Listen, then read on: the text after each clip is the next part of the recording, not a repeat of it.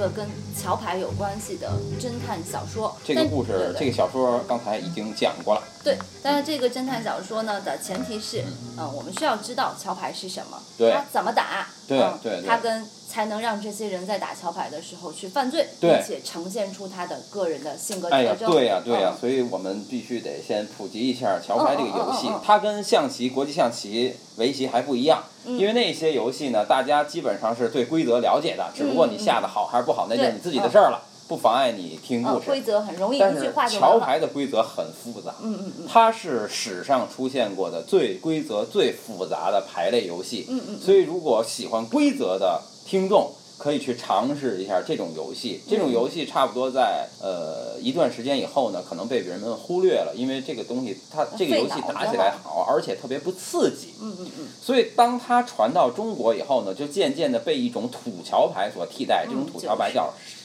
让双升升级对跳对，对对对对对叫这种东西啊。那么这两者之间是很像的，所以呢，我呢利用一个升级的这个原则吧，嗯嗯来告诉大家这个桥牌的原则啊。首先呢，就是说升级在中国被演变成了一个双升，嗯嗯，两副牌四个人打，对。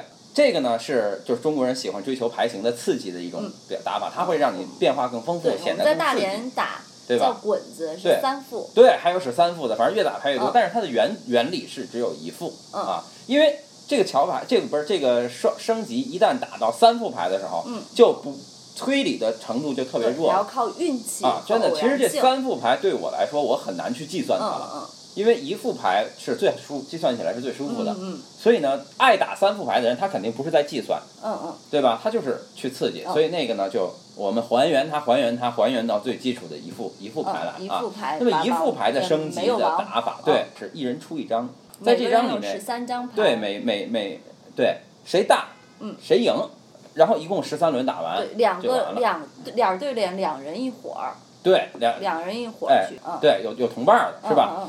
那么呢，在这个过程中，在升级的过程中呢，我们怎么去计分呢？这个是一个中国人自己特有的一种方法嗯手法，就是说五十 K。嗯 K 是十分儿嗯，十是十分儿，五是五分儿，用这种方法来计分儿，这也是一个形象的计分方法。好，那么这些是关于升级的一些，嗯嗯我让大家提醒大家说的。那么这些东西在桥牌里面，它都没有这些具象的元素。嗯嗯桥牌最早的时候呢，是英国的十九世纪的一种十八世纪的一种游戏，叫惠斯特牌。嗯啊，那就是一种牌，它它这个牌桌，它是下来每人有十三张牌，这十三张牌是没有大王小王的啊，十三张牌。然后呢，这十三张牌呢，每人依次从一一家开始打出一张牌来，一嗯一圈儿四个人，一人出一张。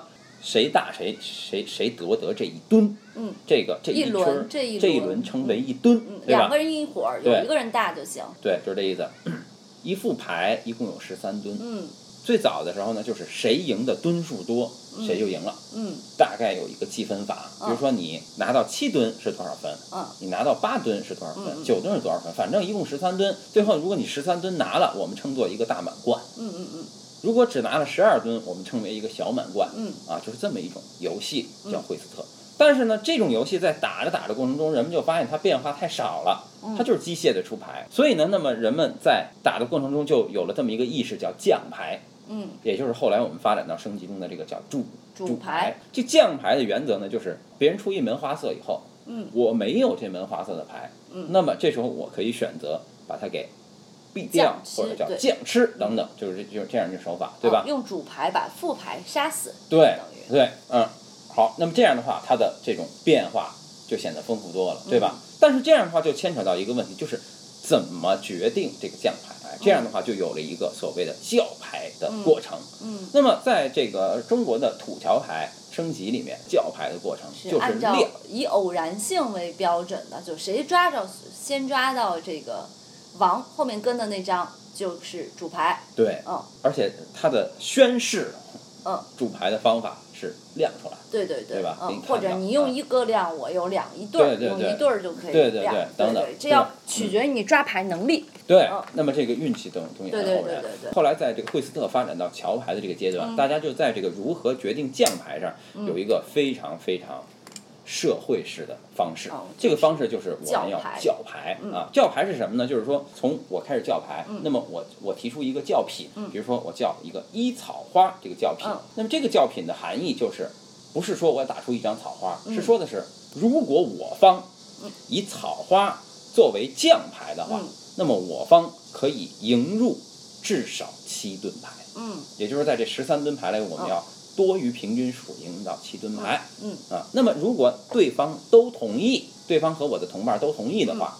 那么我这个订约执行。嗯如果对方和我的同伴他有反对的话，那好，你提出新的叫品，嗯，你可以往上但是它叫别的。必须比一大，就是你必须拿更多的吨。不见得，因为如果、嗯因为它这四种花色是有呃，等级的，对吧等？级的。呃，等是级是最低的是草花，嗯然后是方块儿，然后是红桃，然后黑桃，然后就是无间，嗯就是没有主牌啊。那也就是说，一方块儿大于一草花，也就是我叫一草花，你可以用一方块儿去修正。嗯那么它可以用一红桃去修正，它可以用一黑桃去修正，我可以用一无间去修正，但是我不能再用一草花去修正了嗯。如果我要想修正回草花，就得修正回二草花。嗯。二草花的含义就是说，当我以草花为将牌的时候，我方需要拿到至少八吨牌。嗯，以六为基数，加上你叫的几个，对，加上你的叫叫阶，嗯。然后这样的话往上一层一层，那么最高阶叫品是七阶叫品，嗯，就是满贯了对，七加七的，呃，七加六等于对。十三。对，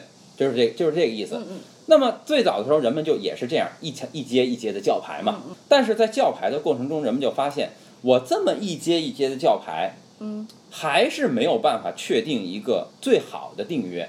嗯其实确定这个订约的方式啊，就是如我们我我和对方到底打一个什么样的订约合适呢？取决于我们对对双方牌的了解。那么这样一一嘴一嘴的叫，其实并没有太大的意义。所以渐渐的，这种叫牌法的叫品成为了一种语言。嗯就比如说，当我叫一草花的时候，我可能表示我的草花至少有四张，牌力比较弱，因为它有一个估点的方法，比如说 ace 叫四点，k 叫三点，queen 叫两点嗯，jack 叫一点嗯，对吧？它有一个我的牌力大概在多少点以上，我大概能成为什么样的牌对，？如果你没到这个点儿，你就说我不叫，对对门儿就知道你的牌了。对，我可以 pass，就是通过这种方式去沟通，嗯对吧？比如尤其是叫到高阶的叫品的时候，甚至说我有一个叫品是专门去问你的 A 的，比如说我叫了一个。我们当我们方订约确定以后，我们觉得，哎，我们这局两个人都是以红桃为将牌哈，但是我们在考虑我们的牌力是否能够进入满贯呢？这个时候我可能叫出一个四无将，我这个四无将的叫法是问你有多少个 A，嗯对吧？你有几种回答？四桃花表示多少个？呃，五不五草花表示多少个？啊五五方块表示多少个？啊五红桃表示五黑桃多少多少个？然后我我可能又用五个五将，五嗯五武将去问 K，你再告诉我多少 K。那么像我们当我们熟知这些信息以后，那最后啊我来决定我叫不叫到这个满贯。嗯，而且其实对家也是在你的叫牌里面了解你的情况对，他会进行选择出什么牌，不对出什么牌。对你的叫法会对对方的手工，对吧？嗯会造成影响啊，等等等等，就是这是一系列体系。因此呢，就产生了各种各样的桥牌语言，嗯嗯也就是叫牌体系。嗯嗯比如说，在中国常用的是自然叫牌法和精确叫牌法。嗯那么在一会儿我们的这个故事里呢，它用的是一个非常复杂的教牌体系，叫蓝梅花教牌体系。，嗯嗯那个教牌体系呢，中间会包含了大量的就推理程度很强，嗯嗯在你有比较强的推理能力的时候，它的信息传达是更丰富的。嗯嗯嗯，但是它复杂呀，对所以一般不太容易掌握。所以初学者呢，一般就掌握我刚才说的这两种教牌体系、教牌法就好了、嗯啊。所以这里面这个呃有一个桥牌高手，就是在这个蓝梅花教牌体系中，对。呃，能够获得他的性格里面具有逻辑性这样的一个对特征。，而然后呢，就是说这个咱们都知道，通过这种教牌法叫到满贯是很有风险的，嗯，因为如果你一旦丢一吨，你就不行了，对所以呢，在叫满贯的过程中，你必须要非常充分的了解双方的这个嗯嗯嗯牌，嗯。而且呢，一般叫到打满贯的时候，大家的精力都会很集中在牌上，因为这个是。这个打满贯的订约是在桥牌里面是非常的扣人心弦的，对的，对吧？对的，好，那么还有就这，但是就当规则发展到这个程度的时候，嗯。其实还不够。就是对于一个一种追求非常公平的民族来说，嗯。这种游戏还是运气的成分比较多。嗯因为我的牌如果真的适合打一个满贯，嗯那我打成了一个满贯，岂不是我又像赌博一样是靠运气赢钱的吗？嗯。那么这个时候，哎，当桥牌发展到现代桥牌的时候，就出现了两种现代桥牌比赛的方法，嗯一种叫双人赛，一种叫复式赛。嗯啊，咱们主要来说这个复式赛。嗯这个复式赛呢，实际上是分成两队，比如说红队和白队，对吧？嗯那么分成两间屋，叫开式和闭式。嗯，开式在外屋，嗯，闭式在屋里，因为这个可能是根据当时英国的那种一般家庭居室的情况来说的，对吧？嗯比如客厅有一张桌子，书房里面有一张桌子，所以开式、闭式。开式一般是开放的，嗯，观众都可以看；闭式是不开放的，嗯啊。然后白队和黑队是吧？嗯那么白队有两个人坐在开式，坐在东西向，嗯，由另外两个人坐到闭式，坐南北向，嗯然后黑队则相反，对吧？嗯这样的话，它的每一副牌都有一个牌套。嗯，在打完这个牌以后呢，双这个牌不是像像我们打牌似的把它混在中间混起来、再洗。打桥牌需要好多副牌，那么打完之后都放在自己跟前儿，再把它重新收回到牌套里去。嗯闭式打完了传到开式。开式的牌打完了，传到 B 式，嗯所以一般的比赛就是说，开式四副牌，嗯闭式四副牌，这四副牌打完了以后换，嗯换牌，然后再打。这样的话，每一副牌在开式打一遍，在 B 式打一遍。嗯开式做南北的人，和白队通都拿过同一同样的牌，就看你们在同一副牌里面，谁打得更好，对，那么这样叫到更高的阶，对，而且呢完成的更好，双方再把这分差一减，嗯再折合成某种值，那我们比赛就出来了。嗯这样的话是一个非常公平的比赛方式。嗯啊，至于双人赛我们就先不谈了。嗯啊，这样的话呢，它桥牌就从一种简单的赌博游戏发展成了一种竞技。嗯但是在说这个规则的过程中呢，我们发现从桥牌的历史发展来讲，它是一个特别适合英国人思维的东西。嗯之所以我们会在教牌这个阶段有这么多的约定，嗯。有这么多的体系，这个是跟一个国家法治它的思维的健全是起来的。嗯。就是当我们在桥牌上决定一个定约的时候，其实你想想，这个跟当时启蒙主义提倡说要在社会上鉴定一个社会契约的思嗯想是一致的。就是只有在一种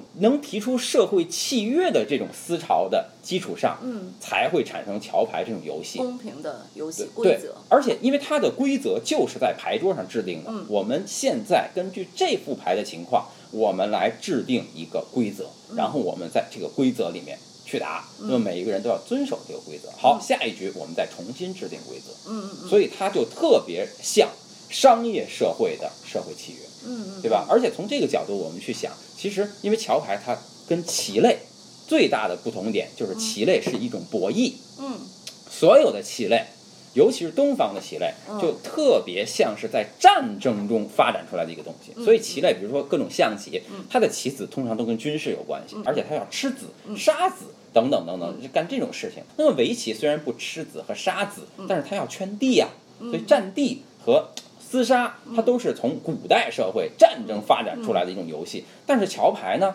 它它是从赢墩，那么赢墩表示说，在这一轮里面我赚了，嗯，我怎么怎么样，它是最后我我的比赛成绩是按积分算的，这就很像。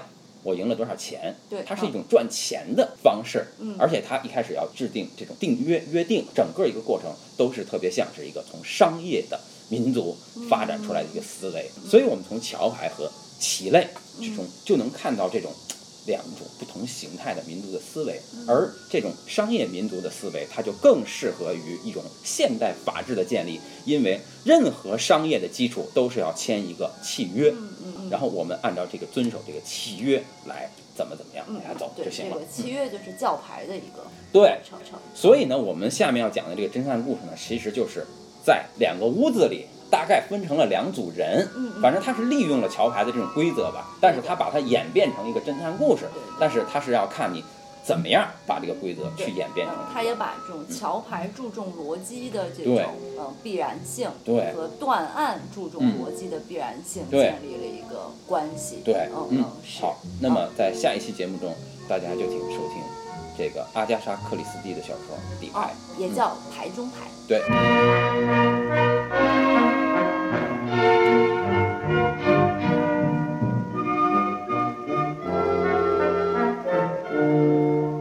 他在下午给路易讲故事，叨叨。